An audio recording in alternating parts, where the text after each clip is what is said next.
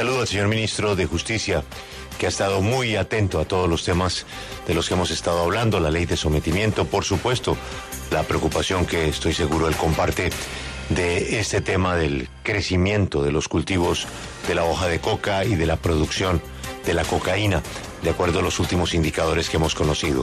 Señor ministro, gracias por atendernos. Buenos días.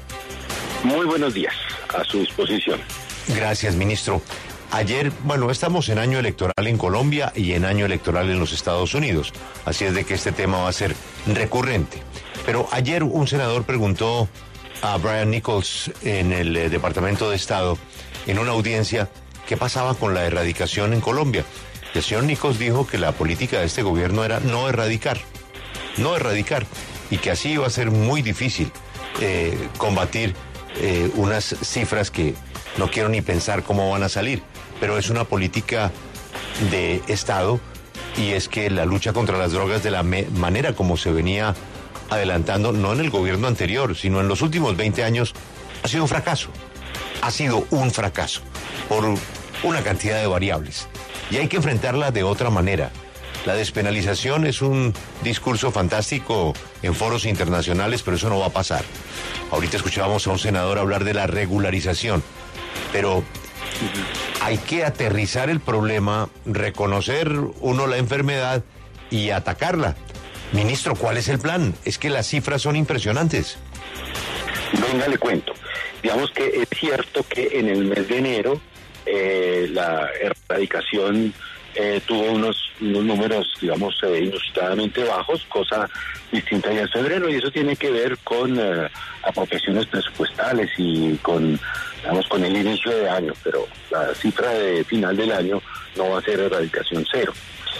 Efectivamente, el gobierno está ha, ha venido diseñando y sigue en ese propósito de diseñar una política de drogas que resuelva realmente esos problemas y en esa política de drogas, claro que sí hay erradicación de cultivos, pero no del modo como se ha hecho hasta ahora como la principal estrategia que ciertamente es fallida. Yo no sé si en los datos que se ventilaron ayer se sepa que en los últimos 20 años el gobierno colombiano ha erradicado casi un millón de hectáreas, pese a lo cual el número de hectáreas ha seguido aumentando. Entonces lo que estamos diseñando nosotros es una política estrategia de priorización para ver qué se erradica primero, qué se va erradicando después y cómo vamos hacia sustitución voluntaria de cultivos para realmente resolver el problema de las drogas, dándole una solución a esos campesinos que no tienen otra alternativa que cultivar hoja de coca, de pasarse a otros cultivos, pero atacando de modo simultáneo la producción de cocaína, lavado de activos, el gran tráfico de drogas.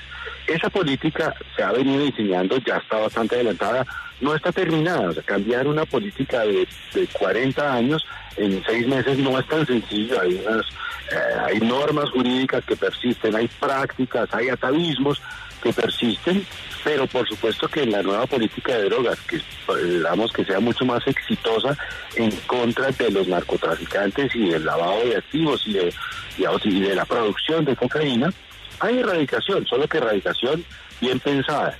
En eso estamos y, digamos, el, entiendo la impaciencia de algunos y sobre todo si uno está aferrado a que hay que seguir haciendo lo mismo que se venía haciendo antes, pues efectivamente eso no está ocurriendo, pero estamos en el diseño de una política nueva que yo creo que a un plazo mediano va a producir unos resultados realmente beneficiosos para todos especialmente porque puede disminuir el consumo, tanto aquí como en otros países del mundo, porque puede traernos paz protección del medio ambiente, protección de la vida y también traerá disminución del número de hectáreas cultivadas, pero con una estrategia más novedosa. Eh, señor ministro, pero no es solamente el tema de la erradicación. El fiscal general eh, también dice que eh, se han reducido las cifras en materia de incautación de coca, de destrucción de laboratorios. ¿Ustedes tienen el mismo diagnóstico? ¿Esas cifras se han reducido durante este gobierno? No, digamos que si uno toma las cifras aisladas del mes de enero de este año puede hacer ese tipo de conclusiones. Pero si toma el último año, o si toma enero y febrero de este año, o si toma periodos de tiempo más, eh, más amplios, pues se da cuenta que no, que no ha habido allí una, que no se ha bajado la guardia, digamos, que no ha habido eh, una inactividad en materia de persecución de las drogas. Ministro, pero, pero volviendo a los Estados Unidos, eh, usted pues ya nos ha contado, usted estuvo en Washington, de hecho, eh, usted ha hablado con eh, el gobierno del presidente Biden. ¿En ese gobierno están de acuerdo con estos pasos que se están dando? Porque es que uno escucha las declaraciones del señor Nichols y habla de que están negociando y que se está hablando con Colombia, pero no hay un visto bueno sobre, sobre lo que se está haciendo ahora. Lo que se ve es preocupación. Pues mire, eh, las conversaciones que yo he tenido tanto allá como acá, y volveremos en 10 días, voy a volver a Washington, eh, a mí la impresión que me dan es una intención de colaborar, de resolver problemas. Debo confesarle que creo que eh, la cocaína eh, ya no es un problema tan prioritario como otras drogas, tanto principalmente para ellos. Es cierto que toda política novedosa, todo giro, pues produce incertidumbre, produce eh, pues, ganas de conocer mejor y de proyectar resultados a corto plazo, pero en general estamos de acuerdo en lo que ellos han llamado, creo que acertadamente, una política holística, es decir, una política que no se enfoque solamente en erradicación de cultivos, sino en llevar Estado social de derecho a las poblaciones donde tradicionalmente se ha cultivado, en prevenir el consumo, en políticas de salud pública. En eso los Estados Unidos también han cambiado mucho respecto de épocas anteriores y en, y hemos en esa en esa beta hemos encontrado grandes coincidencias y por supuesto también asuntos en los que hay diferencias que se solventan de modo civilizado y desarrollado sin, problemas eh, hasta ahora. No, no tenemos que estar de acuerdo absolutamente en todo, pero nuestra relación es fluida, fraternal, de colaboración mutua y no, no le veo eh, riesgos, ni tampoco la veo planteada en términos de aprobación-desaprobación, sino en términos de ánimo de cooperación. Ministro, el, el, apoyo que, que, da Estados Unidos a Colombia va atado, por supuesto, a resultados. El año pasado, el 14 de julio, eh, la Casa Blanca publica, publicó el informe en donde mostraba que se había una disminución de 11.000 hectáreas y a la par estaba en el Congreso estadounidense el presupuesto que el presidente Biden había eh, propuesto 462 millones y finalmente fue 487. Le hago esta referencia porque ante esta inquietud que tiene el Congreso estadounidense, ¿usted no cree que más bien este año se va a disminuir el, los recursos para Colombia ante eh, la preocupación de que no se está haciendo nada en la erradicación? Pues no lo sé. Eh, lo que puedo decirle es que normal, en tanto la cifra que usted dice como en otros años, efectivamente hay una cifra que allí más o menos se ha mantenido, que usualmente el Congreso de la República la aumenta respecto de la propuesta inicial del gobierno y que pues estamos eh, diseñando una política que es completamente conocida por ellos, transparente, con la que hay eh, comunicación casi que cotidiana, diaria, entre el gobierno colombiano y el norteamericano, y pues ya veremos. Mm, no, hacer futurismo es muy complicado, pero pues creo que el proyecto de presupuesto que pasó el presidente es semejante al de años anteriores. Ministro, con este mismo tema de las drogas, en lo que tiene que ver con el dinero producto del narcotráfico y los bienes, ¿cómo se va a monitorear cuánto dinero tienen estos grupos y cuántos bienes tienen? ¿Cuál va a ser el mecanismo? Porque con las FARC pasó que algunas personas estaban escondiendo este dinero que era para reparar a las víctimas. Mm. Bueno, mire, ahí, ahí precisamente necesitamos de una muy fuerte colaboración de sistemas internacionales de información, tanto de los que tienen los Estados Unidos como otros internacionales. Lo que está previsto en el proyecto de ley que radicamos ayer respecto de la entrega de bienes es que estas estructuras y las personas que las integran entregarán sus bienes completos. Y para saber que sean completos, pues vamos a verificar con nuestros sistemas de inteligencia, tanto el Servicio Nacional de Inteligencia como la Dirección de Inteligencia de la Policía Nacional, eh, eh, información que tiene Interpol, información sobre estos, estos movimientos económicos ya hoy son mitos electrónicos e internacionales, pero precisamente por eso creemos tener la capacidad suficiente para detectar esa, esos movimientos económicos y además, pues el, la zanahoria y el garrote, el hecho de que oculten un bien, pues haría que estas personas perdieran los beneficios de ese proyecto de ley que radicamos ayer, proyecto de ley que a mi modo de ver las cosas es suficientemente generoso como para que estas personas lo tengan en cuenta, piensen en la posibilidad de, después de pagar una pena, tener una vida, un resto de vida con sus familias, sin la zozobra tanto de la captura, de la persecución del Estado como la de las otras bandas. En fin, yo creo que es una buena apuesta, una buena propuesta del Estado colombiano. Veremos qué aprueba el Congreso, si tiene bien aprobarlo. Pero respecto a su pregunta concreta, existen mecanismos de verificación con los cuales eh, creemos que tenemos suficientes herramientas para poder verificar que la entrega de bienes de estas personas sea completa. Ministro, qué pena volver al tema de los cultivos, pero es que yo con lo que escuché ayer quedé bastante preocupado. Ministro, el uso potencial, el uso industrial del cáñamo, su impacto en el medio ambiente, que es impacto positivo, ¿se ha pensado en el escenario hipotético de que haga parte de la sustitución de cultivos? El cáñamo ese es el cannabis con mucho CBD, pues poco THC, pero con una fibra que tiene muchos usos. ¿Eso es muy loco pensar pues en eso? No, no, no, no, no, para nada. Me parece que es una buena posibilidad.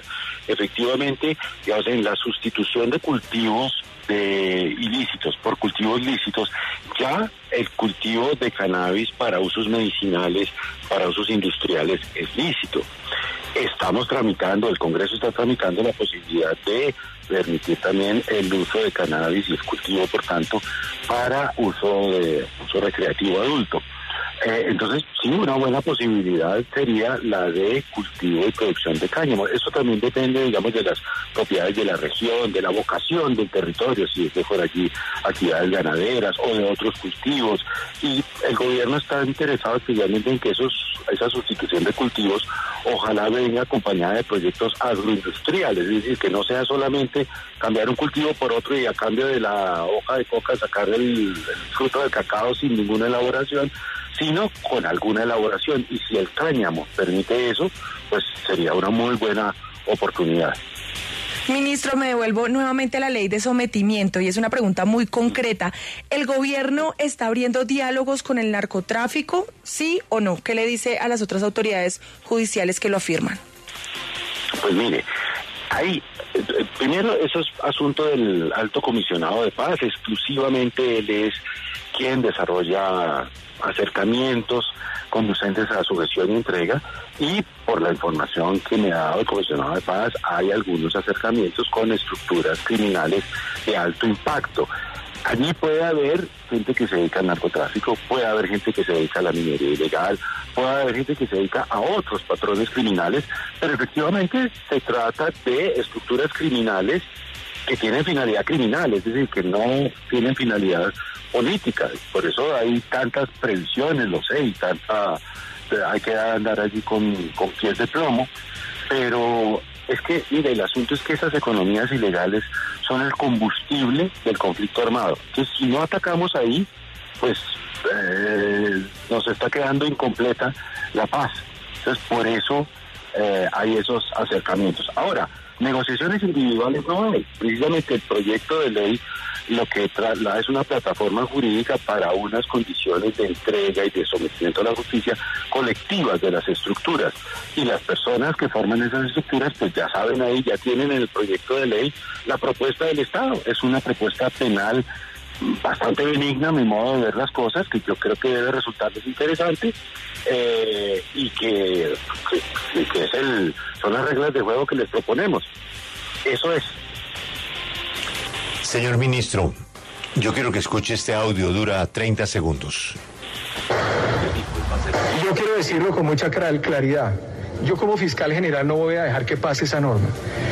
¿Cómo así que eh, la oficina del alto comisionado para la paz o el alto comisionado para la paz eh, tiene o se obliga dentro del, dentro, dentro del proyecto la fiscalía a entregarle toda la información judicial, expedientes, indagaciones, todo en el marco del acercamiento que le está haciendo. ¿Dónde quedó la separación de poderes? Quiero recordarle al gobierno nacional que el fiscal general hace parte de la rama judicial del poder público. Subalterno del, del Ejecutivo no soy. Señor ministro, en esta afirmación, ¿usted está de acuerdo o en desacuerdo con el fiscal? Venga, le cuento. El fiscal general hizo nueve observaciones, se las llamó objeciones, al texto original del proyecto de ley. En ese texto original del proyecto de ley estaba esa misma posible disposición, esa misma norma de que la Fiscalía compartirá la información con la Oficina del Alto Comisionado y tanto en esas nueve objeciones como en sus intervenciones o las intervenciones de la Fiscalía en el Consejo Nacional de Política Criminal, nunca se refirió a eso. Eso es, eso es de ayer. Entonces, esa, esa norma, pues, está en el proyecto original y en el de ayer. Ahora, ¿cuál es el sentido de la norma? Piensa usted que hay unos acercamientos con una estructura, esa estructura ha enlistado pues un, rosario de delitos que han hecho los angelitos respectivos y en la oficina del alto comisionado de la paz pues para determinar los patrones criminales, para determinar también si hay colados o no hay colados, pues bien le serviría también tener la información que tiene la Fiscalía, que en últimas es información del Estado colombiano, sobre esas personas, cotejar si están diciendo la verdad, si no están diciendo la verdad. Ese es el sentido de la norma. No es que el alto comisionado de la paz vaya a asumir las competencias de la Fiscalía ni nada por el estilo, simplemente compartir la información. Si eso presenta algún problema para la fiscalía, pues en el debate parlamentario se puede mencionar, pero, pero a mí sí, digamos, me llamó la atención que de las objeciones que había hecho la fiscalía al proyecto de ley, esa no estaba y no sé, por eso no se había reparado de que pudiera ser inconveniente una norma que a mí realmente me parece que tiene sentido. Eso no quiere decir que el fiscal forme parte del Ejecutivo ni del Legislativo, eso no es, de todas maneras, pues será la ley la que lo diga, la ley la que establezca una obligación tanto para una posibilidad de cooperación tanto para la Fiscalía como para el gobierno y si el Congreso de la República considera que la norma no debe mantenerse, pues se retirará. Yo no le veo a eso el, hierro que, parece deducirse de, de, las palabras del fiscal, pero sí anoto que pues es una, una observación nueva que no formó parte de la discusión de las últimas dos semanas. Ministro, el fiscal ha denunciado que hay micos en el proyecto de ley de humanización carcelaria por beneficios que supuestamente les van a entregar a los narcotraficantes.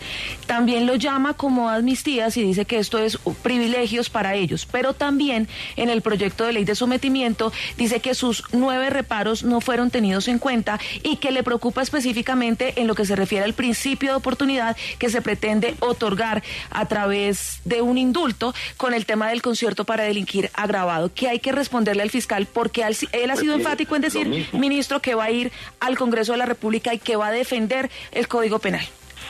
No, por supuesto, bienvenido al, al, Congreso de la República, pero quiero decirle una cosa. Entre las nueve observaciones que había pasado el fiscal estaba la de excluir del principio de oportunidad el concierto para delinquir agravado por razón de delitos de lesa humanidad, genocidio y textualmente, tal como la observación él la hizo, la, la incluimos, es el parágrafo 2 del artículo 16. No habrá principio de oportunidad para concierto para delinquir agravado por razones de delitos contra el derecho internacional. Tal cual él lo dijo, así quedó. Entonces, de nuevo, me sorprende que que considere que no se incluyó cuando se incluyó en los términos exactos de sus objeciones que las presentó al Consejo de Política Criminal y que también las había presentado previamente a la opinión pública. Es posible que haya advertido algo nuevo, pero, pero de las advertencias que había hecho con anterioridad, esa está completamente acogida. En cuanto al otro proyecto de ley, el de humanización de la política penitenciaria, pues creo que es una previsión, digamos que pues, tal vez también las, las palabras suenan más duras que, el contenido.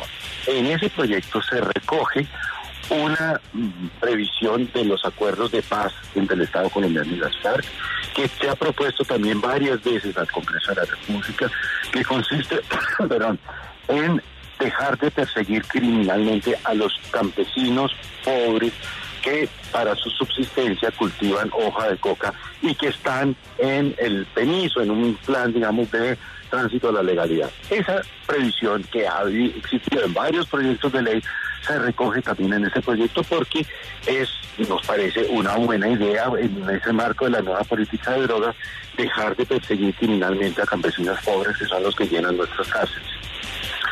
De ahí a que eso sea una amnistía de narcos, realmente hay que hacer un esfuerzo imaginativo importante. Pero el debate en el Parlamento, en el que estuvo, en una audiencia, en el que estaba el señor fiscal general, en el que estaba presente yo, él manifestó que estaba de acuerdo con esa norma, pero que veía que ahí podía haber algún riesgo de que se colara.